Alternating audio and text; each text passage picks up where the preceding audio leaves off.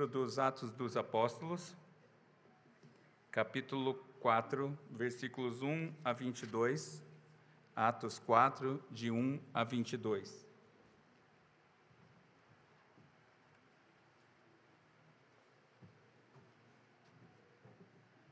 Diz assim a palavra do Senhor. Falavam eles ainda ao povo quando sobrevieram os sacerdotes, o capitão do templo e os saduceus, ressentidos por ensinaram, ensinarem eles o povo e anunciarem em Jesus a ressurreição dentre os mortos. E os prenderam, recolhendo-os ao cárcere até o dia seguinte, pois já era tarde. Muitos, porém, dos que ouviram a palavra aceitaram, subindo o número de homens a quase cinco mil. No dia seguinte, reuniram-se em Jerusalém as autoridades, os anciãos, os escribas, com o sumo sacerdote Anás, Caifás, João Alexandre e todos os que eram da linhagem do sumo sacerdote. E pondo-os perante eles, os arguíram: Com que poder ou em nome de quem fizestes isto? Então Pedro, cheio do Espírito Santo, lhe disse: Autoridades do povo e anciãos, visto que hoje somos interrogados a propósito do benefício feito a um homem enfermo e do modo por que foi curado, tomai conhecimento, vós todos e todo o povo de Israel, de que, em nome de Jesus Cristo o Nazareno, a quem vós crucificastes e a quem Deus ressuscitou dentre os mortos, Sim, em seu nome é que este está curado perante vós. Este Jesus é a pedra rejeitada por vós, os construtores, a qual se tornou a pedra angular. E não há salvação em nenhum outro, porque abaixo do céu não existe nenhum outro nome dado entre os homens pelo qual importa que sejamos salvos. Ao verem a intrepidez de Pedro e João, sabendo que eram homens iletrados incultos, admiraram-se e reconheceram que haviam eles estado com Jesus. Vendo com eles o homem que fora curado, nada tinha que dizer em contrário. E mandando-o sair do sinédrio, consultavam entre si, dizendo: Que faremos com estes homens? Pois, na verdade, é manifesto a todos os habitantes de Jerusalém que um sinal notório foi feito por eles, e não o podemos negar. Mas, para que não haja maior divulgação entre o povo, ameacemo-los para que não mais falarem neste nome a quem quer que seja. Chamando-os, ordenaram que lhe absolutamente não falassem, nem ensinassem em nome de Jesus. Mas Pedro e João lhes responderam: Julgai se isso é justo diante de Deus, ouvir-vos antes a vós outros do que a Deus. Pois nós não podemos deixar de falar das coisas que vimos e ouvimos. Depois, ameaçando-os mais ainda, os soltaram não tendo achado como os castigar por causa do povo, porque todos glorificavam a Deus pelo que aconteceram. Ora, tinha mais de 40 anos aquele em que se operara essa cura milagrosa. Vamos orar. Senhor Deus, abençoe neste momento, Pai, abençoe também a mim para que possa falar da tua palavra com fidelidade ao Senhor e que o teu povo seja edificado para a tua glória.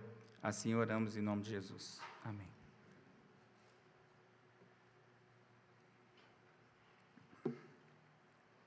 Irmãos, mas antes dos irmãos, os irmãozinhos. Crianças, uma dica para vocês, dica de hoje, é desenhar uma cruz vazia, como a nossa aqui, uma cruz vazia, por quê? Porque hoje nós vamos lembrar da ressurreição de Jesus. Agora, a igreja, eu queria provocá-los a uma imagem, uma imaginação. É claro que é, adivinhar é pecado, mas eu penso em algo, eu quero ver se vocês vão pensar da mesma forma. Imagine uma capital de um país que está sob o governo de um ímpio e que os membros do Tribunal Supremo são hipócritas e que mandam prender inocentes sem julgamento prévio inclusive usando a força policial. Nós estamos falando de Jerusalém, no tempo dos apóstolos. Esse é o contexto que nos cerca aqui esse texto, meus irmãos, e nós não podemos esquecer dessa importante informação. No texto de hoje, nós veremos que os apóstolos eles foram presos e ameaçados simplesmente porque pregavam a ressurreição em Jesus, dentre os mortos. Porém, o Senhor usava tudo isso para ampliar o seu reino. E nós veremos que, diante da mensagem da ressurreição, só há dois caminhos a seguir: a falsa religiosidade é exposta e a igreja floresce. Nós vamos ver esses três aspectos. Em primeiro lugar, meus irmãos, versículos 1 a 4, diante da mensagem da ressurreição, só há dois caminhos a seguir, ou uma das opções a seguir. Vamos lembrar do contexto. Pedro e João estavam pregando ali no pórtico de Salomão, ou seja, eles estavam na área do templo, não exatamente dentro do templo, mas a área ao redor, que era um lugar onde se reuniam os, os as mulheres, por exemplo, uh, todo tipo de pessoa podia ficar nessa área e era onde os apóstolos estavam pregando. Meus irmãos, tinha muita gente. A gente precisa imaginar a cena. Tinha muita gente. Não é à toa que a gente vai ver a polícia do templo entrando em ação. Mas o fato é que Pedro e João estavam, tinham feito um milagre e eles estavam ensinando que a cura daquele coxo, que o reverendo Mateus pregou domingo passado, aconteceu pelo poder de Jesus Cristo, capítulo 3, versículo 16. E enquanto eles estavam falando, como se eu aqui estivesse falando, acontece algo. Enquanto eles falavam, chegou um grupo de autoridades, formado por alguns sacerdotes, o capitão do templo, sim, o templo tinha uma espécie de guarda privada. Aliás, o capitão do templo ele era a autoridade somente abaixo do sumo sacerdote, segundo alguns estudiosos e alguns saduceus. Um detalhe aqui que Stott nos lembra é que os saduceus compunham a aristocracia judaica. Eram os ricos e envolvidos politicamente com Roma. A maior parte da classe é, dos sumos sacerdotes vinham dos saduceus. Eles eram também é, liberais. Eles acreditavam, por exemplo, que a era messiânica tinha começado no período dos Macabeus e por isso não se esperava mais pelo Messias. E ainda, eles não acreditavam em anjos, em espíritos e na doutrina da ressurreição. Então, esse é o contexto que está por trás disso. Por isso, diz o texto que esses homens estavam ressentidos, indignados, porque os apóstolos estavam ensinando sobre a ressurreição em Jesus Cristo dentre os mortos. Ou seja, curioso, né, que alguém que não cria na vida futura fica tão indignado com uma mensagem sobre a vida futura. Mas era isso que estava acontecendo. E por ser ali final do dia, eles mandam prender Pedro e João, levam eles encarcerados numa espécie de é, prisão preventiva. Eles foram presos e, obviamente, que é a primeira de muitas prisões que os apóstolos vão experimentar. Mas o detalhe, meus irmãos, é que enquanto tudo isso acontecia, essa prisão, esse tipo de abordagem, muitos aceitaram a palavra e o número de convertidos, a gente precisa lembrar da contagem que Atos vem fazendo aqui nos primeiros capítulos, saltou de 3 mil para, 4, para quase 5 mil homens. Provavelmente aqui estejam contando é, homens no sentido literal, então tinham muito mais pessoas, mas também podiam ser só é, global. O fato é que tinham mais ou quase 5 mil pessoas a partir dessa situação. E pessoas ressentidas, pessoas iradas, são difíceis de lidar mesmo, não é? Parece que o mundo todo está contra ela. É como você diz assim para a pessoa, bom dia, e ela responde, bom dia por quê? É esse tipo de gente, assim, que o, o ressentido, meus irmãos, ele não enxerga a verdade, ele não aceita é, quem diga é, em contrário ao que ele estava dizendo. O ressentido, ele está no mundinho dele fechado e ele não aceita mudança. E são esses ressentidos que mandaram Pedro, prender Pedro e João.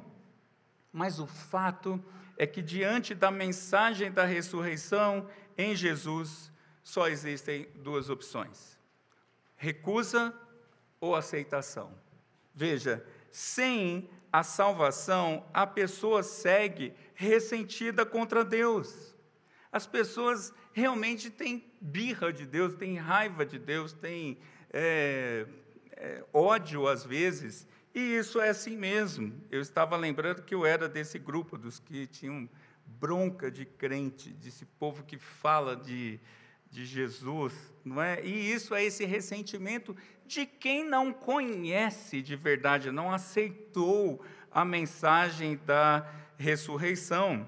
E, e veja, é, vejam, essa, essas pessoas elas seguem mesmo ressentidos contra Deus e elas recusam o Evangelho e elas hostilizam, elas perseguem os que falam de Jesus ressurreto. O outro lado é que quem aceita, quem é, quem a aceita, quem aceita a mensagem da ressurreição é liberto da cegueira espiritual. E pela conversão, essas pessoas então retornam a um único caminho: Jesus Cristo, o Senhor. Mas eu queria chamar mais a atenção para mais um detalhe, meus irmãos. Perseguição e hostilidade fazem parte da vida de todo cristão fiel à mensagem da ressurreição de Jesus. Meus irmãos, Jesus foi perseguido. Sempre, desde o começo. Aliás, antes de nascer já tinha mandado de mandar matar crianças, que esse tema é antigo, né? Mandar matar crianças no ventre é uma coisa antiga. Mas o Senhor foi perseguido pelos homens que não o aceitaram. E ele nos alertou que no mundo nós passaríamos por tribulações e que nós seríamos bem-aventurados ao sermos injuriados e perseguidos. E mentindo, disserem todo mal contra nós. Se isso acontecer, nós estamos sendo bem-aventurados pela causa de Cristo. Por isso, meus irmãos, nós precisamos lembrar sempre: não existe zona de conforto gospel. Se você está confortável, se você não está sendo perseguido de alguma forma, algum problema está acontecendo. Eu vou eh, dar algumas possibilidades, e você pensa isso depois. Talvez você não seja crente, de verdade. Talvez você não esteja sendo fiel à mensagem do Evangelho. Porque proclamar a mensagem da ressurreição de Jesus que Jesus vive, que Jesus reina, que Jesus é Senhor, vai trazer perseguição. Vão levantar contra nós. E isso vai ficar um pouquinho claro, mais claro, mais para frente. Mas, por enquanto, fique com isso em mente. Em segundo lugar, versículos 5 a 17, diante da mensagem da ressurreição, a falsa religiosidade é exposta.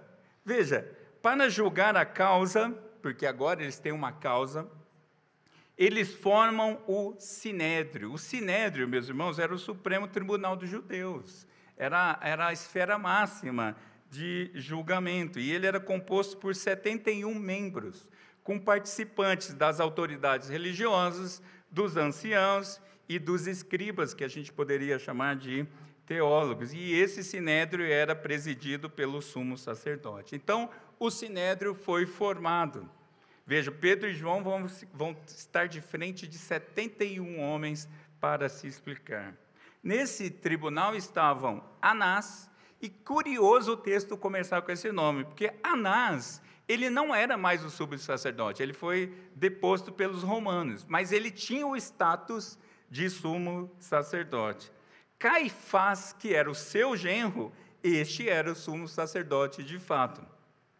Tinha também João e Alexandre, que nós não temos informações é, alguma de quem, de quem eram essas pessoas, e diz o texto que tinham outros da linhagem do sumo sacerdote. Ou seja, esse tribunal era composto somente com os que tinham pedigree religioso. Se você não fosse da alta cúpula do judaísmo, ele não estaria aqui nesse negócio. Mas uma outra coisa que a gente vê com clareza é que era o verdadeiro nepotismo. É, é, é, aquilo que eu já falei uma outra vez. Eles deveriam falar assim: não vamos ficar com essa coisa de grupinho, de panelinha, vamos ficar só com os nossos. Então, o sumo sacerdote ia passando de família em família. Não era mais uma passagem mais espiritual. Aqui era só o grupinho dos mais chegados, ou provavelmente da mesma família. É esse grupo de pessoas, ou esse tipo de composição de pessoas, meus irmãos, essas figuras que contribuíram para a condenação de Jesus. É o mesmo grupo que trouxe testemunhas falsas e levaram Jesus ao tribunal. É esse grupo que está agora conversando, ou que vai conversar com Pedro e João, e eles fazem um interrogatório de uma pergunta só: Com que poder ou em nome de quem vocês fizeram isso? Isso o quê?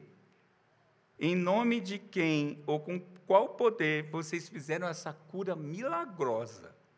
Porque perceba, meus irmãos, que há um incômodo aqui. E Pedro, cheio do Espírito Santo, e nós estamos no começo de Atos, e a gente está sempre lembrado que a igreja vive cheia do Espírito Santo. E Pedro, cheio do Espírito Santo, começa a responder. É quase que uma ironia nessa fala, Pedro dizendo assim: Nós estamos sendo interrogados só porque fizemos bem a um enfermo? Nós estamos sendo interrogados pela forma que ele foi salvo. Versículos 8 e 9, meus irmãos. Pedro usa uma palavra aqui no grego curiosa, ele fala de salvação. A primeira palavra que aparece é salvação. Pedro está, pela ação do Espírito, juntando as duas coisas. A cura deste homem miraculosa aponta para a salvação em Cristo Jesus. Então Pedro continua dizendo: saibam então o que aconteceu. Essa cura aconteceu em nome de Jesus, o Nazareno. Aquele, e mais uma vez vem a, a verdade da mensagem, não é que Pedro é fiel.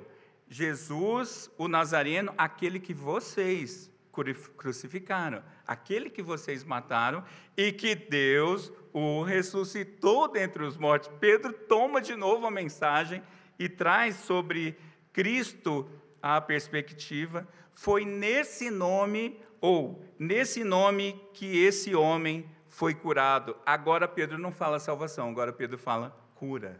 Pedro junta as duas coisas. Foi em nome desse homem que o coxo foi curado. Esse homem é a pedra angular rejeitada por vocês, os construtores. Lembra que nós lemos o salmo intencionalmente aqui na, na liturgia? Pedro está mostrando, sabe aquele esperado, a pedra angular que viria para os construtores edificar o templo santo? Pois é, vocês recusarem. E esse homem, Jesus, o Nazareno, é aquele que tem toda autoridade. Vocês acham que vocês são o, é, os bambambãs da autoridade? Não. Jesus é aquele que tem toda a autoridade abaixo do céu. E veja como a autoridade é conectada. Autoridade abaixo do céu para salvar. E ele é o único mediador. Porque Cristo havia dito que ninguém vem ao Pai senão por mim. E é curioso que Pedro está falando com ousadia diante de 71 homens e talvez mais outras testemunhas, não sabemos. E Pedro podia se gabar de repente, né? Falar, olha como eu sou agora intrépido, mas não. Pedro aqui está numa postura no bom e velho estilo João Batista, importa que Cristo cresça e que eu diminua, não é para a glória do meu nome, eu estou falando de Jesus Cristo, o Nazareno. E aquele tribunal agora está diante de duas situações. Ele está diante da intrepidez dos apóstolos. E o texto vai dar um de, dois detalhes importantes. Apóstolos que eram iletrados. Iletrados aqui não é analfabeto. Iletrados aqui é alguém sem formação teológica com os rabinos, alguém que não cursou o seminário, por exemplo. Mas eles são também incultos. Incultos significa que eles não são pregadores profissionais, eles são leigos. Então, eles estão agora diante de apóstolos que são iletrados, incultos, mas falando com intrepidez. E eles estão também diante do homem curado. Não dá para discutir. tem dois homens simples, intrépidos, e tem um homem curado. E agora eles fazem o quê? Meus irmãos, me perdoem, mas está quente aqui em cima. Eles mandaram os acusados sair para deliberarem entre si. E o texto começa com a pergunta deles ali, versículos 15 e 17, dizendo assim: e agora? Imagina 71 reunidos ali e a conversa começa assim: e agora? Os fatos estão contra nós. Eles não negavam algo irrefutável, mas também não aceitavam.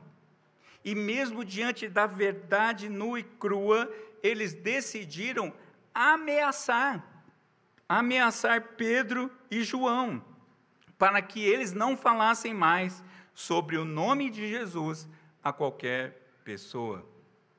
Aquelas autoridades estavam acostumadas, meus irmãos, com o sagrado, mas não conheciam, não conheciam o santo de Israel.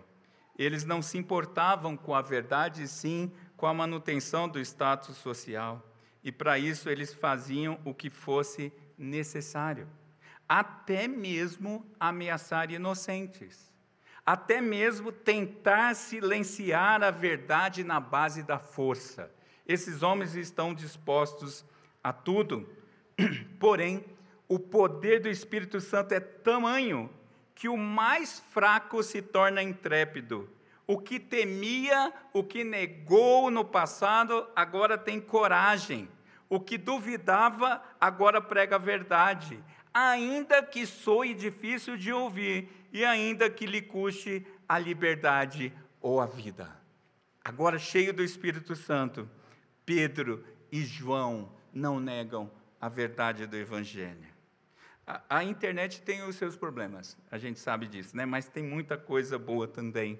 E uma das vantagens da internet é trazer rapidamente à tona fatos incontestáveis. Curioso, né? Que o mesmo problema de recusar a verdade e condenar inocentes continua acontecendo nos nossos dias. Não é assim? Você acha que você está vivendo novidade no mundo? É sério mesmo? é sério que você acredita que tem tribunal dando alguma sentença que o Senhor não saiba? Nós estamos vivendo a mesma realidade, porque os pecados são os mesmos, meus irmãos. E o crente não está livre, e você precisa atentar para isso. O crente não está livre do risco de se acostumar com o sagrado e se tornar um hipócrita. Porque é muito fácil começar a vir à igreja. Amém. Obrigado, meu irmão. Se acostumar com a religiosidade, se acostumar com a vida de igreja, se acostumar com o sagrado, daqui a pouco já está no automático. Ah, eu vou ficar aqui porque está muito gostosinho ficar na redenção mesmo. Mas mesmo que comece a acontecer umas coisas estranhas, eu vou defender o meu grupo. Cuidado! Veja, meus irmãos, Jesus alertou também sobre a hipocrisia, da falsa religiosidade sobre pessoas que são como sepulcros caiados, bonitos por fora, mas por dentro cheios de podridão.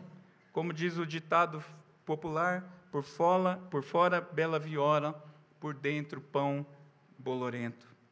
Mas a religiosidade vazia de Deus tenta silenciar a mensagem da ressurreição, inclusive com o uso da força Porém, o Espírito Santo capacita a anunciar Cristo, a verdade encarnada, aquele que ressuscitou. E a hipocrisia da falsa religião, da religiosidade vazia, aparece. Uma das coisas, o reverendo Mateus citou entrevistas né, de novos membros, e, e com muita tristeza eu tenho ouvido uma vez aqui, outra ali, em cada uma das entrevistas, as pessoas apontando para a falsa religião em nome de Cristo. E o mais curioso é que a pessoa começa dizendo assim: Eu estava lendo a Bíblia e aí eu descobri que estava alguma, tinha alguma coisa errada que não estava certa. Porque é isso, a mensagem da, ressurreição joga luz e a falsa religião é exposta. Louvado seja o nome do Senhor. Mas em terceiro lugar, meus irmãos, versículos 18 a 22. Diante da mensagem da ressurreição, a igreja floresce. Olha que curioso. Trouxeram então Pedro e João de volta para anunciar a sentença. Pensa no tribunal rápido. Que eficiência! não é? Trouxeram já de volta, e a sentença é: vocês não podem falar nem ensinar sobre o nome de Jesus. Mas a discussão não era sobre a ressurreição dos mortos? Percebe que era muito mais embaixo? E eles estão falando: vocês estão proibidos de falar e de ensinar sobre o nome de Jesus. Aí, meus irmãos, aí ficou animado, porque Pedro e João responderam: Julguem vocês se é justo ouvir a vocês ou a Deus. Agora eles têm uma situação aqui. Eu acato o que, entre aspas, muitas aspas, para não confundir o meu sermão com o discurso político. Eu escuto vocês, o Estado, ou eu escuto a Deus? Vocês, autoridades humanas, ou a autoridade do meu Senhor. E sabe por quê, meus irmãos? Eles eram testemunhas de Cristo. E por isso não podiam silenciar. Não dá para uma testemunha de Cristo ficar calada diante da mentira. E as autoridades ameaçaram ainda mais. Ah, é? Vão falar mesmo? Eu não sei quais foram essas ameaças mas deve ter sido algum. Lembra que Lucas está com uma versão resumida da história. Nós não sabemos qual, foi, qual foram as ameaças, mas foram ameaças sérias. Só que eles são covardes. Porque eles, eles queriam, na verdade, castigar Pedro e João, mas eles soltaram. Eu não sei o que foi dito. Vocês não podem falar se falar vai acontecer tal coisa, não sei o quê, não sei o quê, não sei o quê. Mas pode ir embora. Por quê? Porque o povo glorificava a Deus. Justamente pela milagrosa cura daquele homem. E o texto termina dizendo um detalhezinho que parece sem insignificância, mas aquele homem tinha 40 anos, mais de 40 anos que aquele homem tinha aquele problema físico. E agora tem um milagre gigantesco acontecendo. E as pessoas viram aquilo, eles foram testemunhas da obra de Deus por meio dos apóstolos no poder do Espírito Santo. E diante disso, eles glorificam a Deus. Igreja, querer parar o avanço do Evangelho é como querer varrer e juntar as folhas numa calçada num dia de ventania. Eu me lembrei de uma vez na infância, na minha cidade, no mês de agosto, que ventava muito. Nessa época, uma, minha mãe me pôs para varrer. Era uma tarefa que não acabava nunca, porque você varre, o vento tira, você varre, o vento tira. É assim que é tentar parar o Evangelho. Vejam, meus irmãos, o Senhor Jesus já tinha respondido essa mesma indagação. Lá em Mateus 21, ou o próprio Lucas 20 diz isso. Esse mesmo grupo, essas tais autoridades, tinham perguntado para Jesus: com que autoridades fazem essas coisas? Quem te deu essa autoridade? Jesus já sabia, já tinha experimentado essa hipocrisia desses homens. E antes ele havia sido acusado de ter curado um endemoniado que era cego e mudo em nome de Bezebu. Cristo sabe o que é ser acusado. Cristo sabe o que é tentar ser silenciado. Contudo, Jesus é aquele a quem foi dada toda a autoridade no céu e na terra. E é nessa autoridade que nós, povo de Deus, seguimos para fazer discípulos de todas as nações. Quando o Senhor fala, ide, vai na minha autoridade, é nessa autoridade. As portas do inferno não prevalecem sobre o avanço da igreja. Às vezes, quando diz que as portas do inferno não prevalecem sobre a igreja, o pessoal acha que é o inferno que está andando e que a igreja tem que se proteger. Não. É o evangelho que avança e o inferno não consegue fazer nada, porque o evangelho do Senhor segue no poder do Espírito Santo, na autoridade do nome de Jesus. Como disse o Stott, os saduceus podiam prender os apóstolos, mas não o evangelho.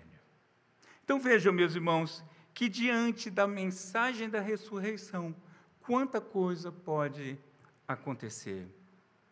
Mas eu queria trazer um pouco mais para os nossos dias, caminhando para a conclusão. Ainda hoje, no mundo, cristãos literalmente continuam sendo presos e até morrendo por conta do nome de Cristo. Nós sabemos disso. Nós vimos recentemente no Afeganistão, quando eles retomaram o poder, quem tinha o celular, na, é, a Bíblia no celular era morto na hora. Isso continua acontecendo. Veja, em outros lugares, há hostilidade contra crentes. Por exemplo, na Europa. Não é, irmã Sônia? Na Europa, é assim que acontece. Ou até mesmo já nos Estados Unidos. Ou é, Nova Zelândia, Austrália. Países assim hostilizam crentes por conta da mensagem da ressurreição. Aí você deve falar assim: ufa, estou longe disso. Mas deixa eu te contar uma coisa. No Brasil também tem. Há ofensivas contra a mensagem da ressurreição, especialmente de grupos que querem impor seus valores, na base da propaganda enganosa massiva, na base da canetada e até mesmo da força. Meus irmãos, nós continuamos experimentando as mesmas coisas. O reverendo Mateus citou de manhã no seu sermão, orou agora à noite pela questão do STF que está julgando a, a questão do aborto. E ainda não aconteceu, e por isso devemos orar e não devemos ter medo de proclamar a palavra do Senhor, a mensagem da ressurreição. Mas deixa eu te contar um detalhezinho. Na última terça-feira, 19 do 9, resolução número 2 do Ministério dos Direitos Humanos estabeleceu que estabelecimentos de ensino públicos e privados o Estado entrando na esfera da iniciativa privada. É um, uma espécie de decreto. Esses estabelecimentos são obrigados a fazer várias coisas, mas eu vou citar algumas delas. Em primeiro lugar, aceitar o nome social das crianças. Se o menino chama João no RG, na certidão de nascimento, e lá na carteirinha de estudante ele quer que seja chamada de Maria, o Estado tem que a, a escola tem que dizer. E o professor tem que, e tem que estar na lista de chamada. E o professor tem que chamar de Maria. Isso é nome social. E se esse, essa mesma, entre aspas, Maria, supondo que no colégio tem uniformes diferentes para meninos e meninas, se ele quiser usar o uniforme de saia, o colégio tem que deixar. Porque agora o colégio é obrigado a deixar, ou vai ser ou já é, porque já foi saiu a lei. E vestiários e demais espaços segregados, como banheiros, vestiários e outros, devem funcionar de acordo com a expressão de gênero de cada estudante. Eu estou lendo frases específicas desse documento. Sabe o que significa isso? Entrar em qualquer banheiro, conforme a pessoa se identifica. Isso não tem mais como voltar, aparentemente. Isso já foi. Você acha que isso é, é pró-evangelho, meus irmãos? Sinceramente. Percebe como no Brasil nós experimentamos a mesma luta que os apóstolos experimentavam, só que com a roupagem da nossa época. Nós não vamos ter mais um grupo de religiosos, ou quem sabe, talvez venha ter, que vai se levantar e montar um tribunal religioso. Não, agora a esfera é outra. Os nossos dias são diferentes. Nós experimentamos ataques contra o Evangelho. Nós experimentamos uma tentativa de silenciar os nossos lábios de formas diferentes. Agora são decretos, são discussões nas esferas jurídicas, são termos inventados é, inclusive atropelando a língua portuguesa, que você é obrigado a citar, ofensivas contra você, porque se você falar que Jesus é Senhor e somente Ele é o único Deus, você é alguma coisa com algum título, que eu já não sei mais nem quantos títulos tem, mas você é algum, sei lá, uma pessoa intolerante, sei lá, tem tantos termos para isso. E sabe quando, tá, quando vai acontecer? Ontem. Já é o nosso mundo. Agora, eu preciso te perguntar uma coisa. Nós devemos nos preocupar em nos livrarmos da perseguição ou como glorificar a Cristo em meio à perseguição? É essa pergunta que você precisa responder. E eu vou te dar a dica. A dica é como glorificar a Cristo em meio à perseguição. Cristo, meus irmãos, usa tais perseguições para expandir o seu reino. Aquela perseguição ali dos, do, que os apóstolos estão experimentando vai piorar e aí a igreja expande. Eu não estou dizendo que o evangelho só cresce a partir de pressão. Não, mas o que eu quero dizer é que, mesmo quando o evangelho sofre esses ataques, tudo está debaixo da soberania do Senhor e o Senhor usa todas as coisas. O sangue dos mártires rega a semente do evangelho que frutifica 30, 60, a 100 por um. É claro que eu não quero ser mártir, literalmente eu não quero ser mártir, mas se a gente for, o Senhor vai usar isso. Você precisa sair daqui com essa certeza no coração de que ninguém pode impedir o avanço da igreja que é cheia do Espírito Santo. Ninguém. Não tem Estado, não tem lei, não tem nada nesse mundo caído que segure o avanço do Evangelho de uma igreja que está cheia do Espírito Santo e que proclama a verdade do Senhor ressurreto, o Deus vivo. Diante da perseguição, meus irmãos, a igreja tem uma resposta, sim, que não é fugir, é responder com a verdade, a verdade do Evangelho, com a palavra de Deus. É essa a nossa resposta. Nós não precisamos de argumentos super elaborados, nós não precisamos de outra coisa, nós temos a palavra de Deus que é viva, santa e eficaz, que usada pelo Espírito Santo faz diferença. E veja, e nós pregamos a verdade, mesmo que isso custe a nossa liberdade e a nossa própria vida. Reverendo Mateus hoje falou uma coisa que eu vou me juntar a ele. É que eu não recebi essa pergunta, mas você não tem medo de falar isso, inclusive sendo transmitido e gravado? É, tenho. e daí? Você acha que a minha vida é importante? Você acha que a vida do reverendo Mateus é importante? Importa é o Evangelho. Você acha que a sua vida é importante? Importa o evangelho do nosso Senhor Jesus Cristo ser anunciado. Agora veja qual é a maravilha por trás disso tudo, porque a mensagem da ressurreição, e é claro, meus irmãos, que eu estou usando isso como sinônimo do próprio evangelho, da própria palavra de Deus, a mensagem da ressurreição liberta, liberta do medo de anunciar o nome de Jesus liberta de tal forma que agora a gente proclama de forma intrépida, e isso glorifica a Deus, mesmo diante do cárcere, mesmo diante da ameaça, porque a mensagem do Senhor liberta. Tem gente aí eleito do Senhor ainda cativo a, a, a, ao pecado, à armadilha de Satanás. Nós não temos que estar preocupados com o restante das coisas. Veja, a mensagem é, da ressurreição liberta também, e eu queria te chamar a atenção para esse detalhe: liberta do pior opressor que nós enfrentamos. Sabe qual é? O seu coração e o meu coração.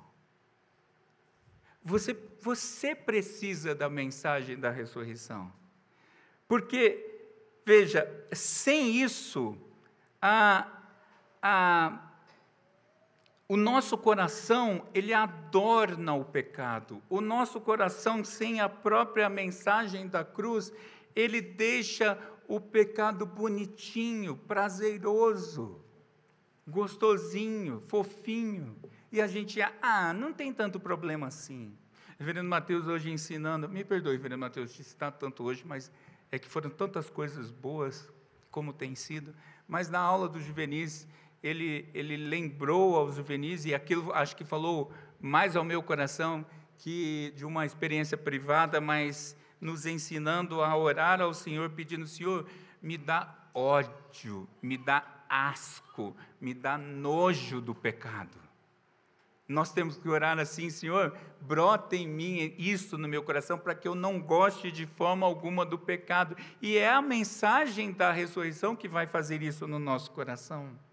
O nosso coração caído, ele promove o, alto orgulho de tal forma que a gente só olha para o próprio umbigo. Mas nós não temos que olhar para nós mesmos, nós temos que olhar para Cristo Jesus, o nosso Senhor, e manter o nosso olhar cativo a Ele. Nós, meus irmãos, diante da mensagem da ressurreição, nós somos libertos do medo que a nossa mente às vezes cria diante de adversidades. Ah, pastor, eu estou um pouco preocupado com o rumo que está indo o país. Ah, eu estou preocupado com a guerra, não sei de onde. Ah, eu... É verdade, essas coisas não são boas mesmo, mas e daí? O Senhor é soberano sobre todas as coisas. E o que vai calar fundo no seu coração, o que vai te dar ânimo para viver, é a mensagem da ressurreição de Jesus Cristo, o Senhor.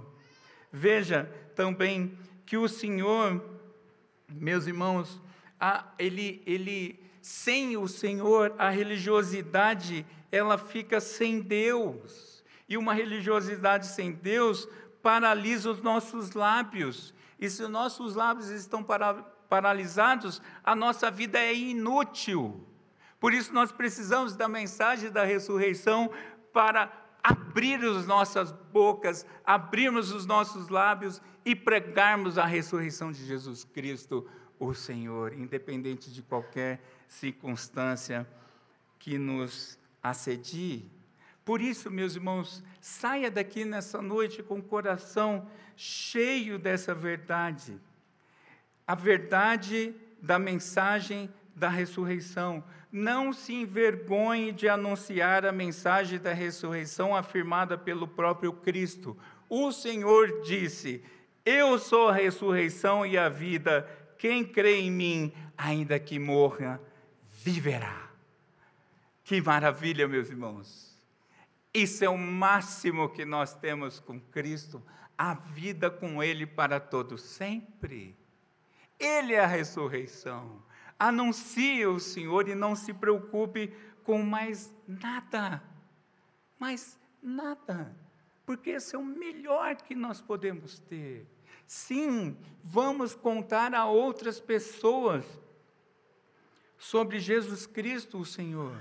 Talvez você, jovem menor, na sua escola, esteve enfrentando problema. Talvez lá na sua escola Cara, criança, quando você diz, eu sou de Jesus, e o seu coleguinha diz, ha. Sabe o que Jesus diz para você? Valeu, parabéns, você é dos meus. Talvez na faculdade você esteja, como diz o, mais uma vez o reverendo Mateus, citando aquela famosa Universidade da Babilônia, UNB, talvez você esteja lá, ou qualquer outra, porque é tudo Babilônia do mesmo jeito, Talvez você esteja lá no meio buscando o bom conhecimento acadêmico e lá você chega todo feliz, sou de Jesus, sou da redenção. E o pessoal fala: ah, lá vem os crentes. Eu estou te falando, os que fazem essa cara, era eu, tá? Eu era do grupo que falava: vá lá, os crentes. Aquele bando de tapado. Pessoal que não tem, não pensa, é tudo tapado, enganado pelos pastores bando de bobo. Aí eu não sabia que uma amiga minha orou por mim precatoriamente e eu me tornei pastor, né? Mas tudo bem. Talvez você esteja no seu ambiente de trabalho e aí você seja não promovido, porque você é crente. Deixa eu te contar uma história. Eu trabalhei numa empresa, para não citar o nome, Tudo bem, um banco privado brasileiro que é azul e amarelo. E eu não, não engatava. E eu falava, cada vez trabalhava mais e não engatava. Aí chega uma hora que você fala, cara, você é ruim mesmo. você está na, na área errada, só pode ser. Depois explode um escândalo. O meu diretor chamava Henrique Pisolato. Um escândalo chamado mensalão. Todos os órgãos de controle desse país estavam dentro da diretoria. Sabe o que aconteceu, meus irmãos? Eu não tinha nada a declarar. Sabe por quê? Porque eu fui tirado de todas as coisas, porque eu era crente. Eu olhei para trás e falei, Senhor, eu reclamei tanto daquela promoção que não vinha, como eu fui bobinho. Obrigado, era o Senhor me livrando. Eu não estou falando que isso é uma regra que o Senhor usa. Eu só estou te mostrando que o Senhor cuida dos seus. E eu fui liberto, obviamente que foi pela glória, para a graça do Senhor, porque eu murmurava para muito de não ser promovido. Mas, vejam, meus irmãos, que coisa fantástica. O que me salvou foi a mensagem da ressurreição, não fui eu. Então, talvez você esteja no seu emprego com essa dificuldade. Talvez você tenha que usar alguns termos modernos. Eu conheço uma pessoa muito querida. Não sei se eu posso dizer, por questões que ela ainda está empregada, eu não, eu sou aposentado. Mas essa pessoa muito querida, que eu não posso dizer quem é, ela tem que dizer no trabalho presidenta. E eu falo, vai lá, fala, tudo bem. Se o pessoal quiser atropelar a língua portuguesa, azar deles, tudo bem, segue. Mas você é crente, você é crente, segue firme. E se por um acaso um dia te tirarem a sua função porque você é crente, você vai falar o quê?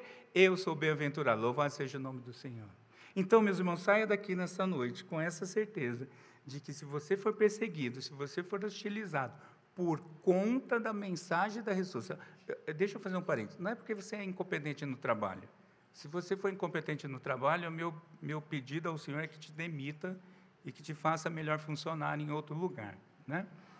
Mas, se você for perseguido por conta da mensagem da, do Evangelho, a mensagem da ressurreição, você é bem-aventurado, você é feliz porque você está no caminho correto. O único caminho, o Senhor Jesus Cristo, o Salvador, Jesus, o Nazareno, a pedra angular, cujo nome tem toda autoridade, acima do céu, a, abaixo do céu, no céu e na terra, em todo canto do universo. E que o Senhor te abençoe, e que o Senhor te, fa te faça intrépido, que o Senhor use os seus lábios com poder do Espírito Santo, de uma forma que é só sua. O Senhor não vai fazer igual comigo e contigo, como fez com Pedro e João. Ele vai fazer diferente porque nós somos diferentes, mas o que importa é que você seja fortemente impactado pelo poder do Espírito Santo e seus lábios proclamem a mensagem da ressurreição, Jesus Cristo, o Senhor. Vamos orar. Querido Deus, Aquela intrepidez dos apóstolos, nós precisamos dela. Não para a nossa glória, mas é porque nós somos falhos, nós somos miseráveis, Senhor. Por isso, capacita-nos a termos ousadia neste mundo caído, ousadia em todas as áreas da nossa vida, ousadia em todas as esferas que pisarmos, transitarmos, vivemos porque o que importa é ser fiel ao Senhor. Esse é o nosso desejo. Para isso necessitamos do Senhor e temos a certeza de que o Senhor faz isso com o teu povo. O mesmo Espírito Santo que habilitou Pedro, João e os demais apóstolos é aquele que nos habilita nesta noite. E na autoridade do nome de Jesus é que nós entendemos essa verdade. E no nome dele nós oramos. Amém.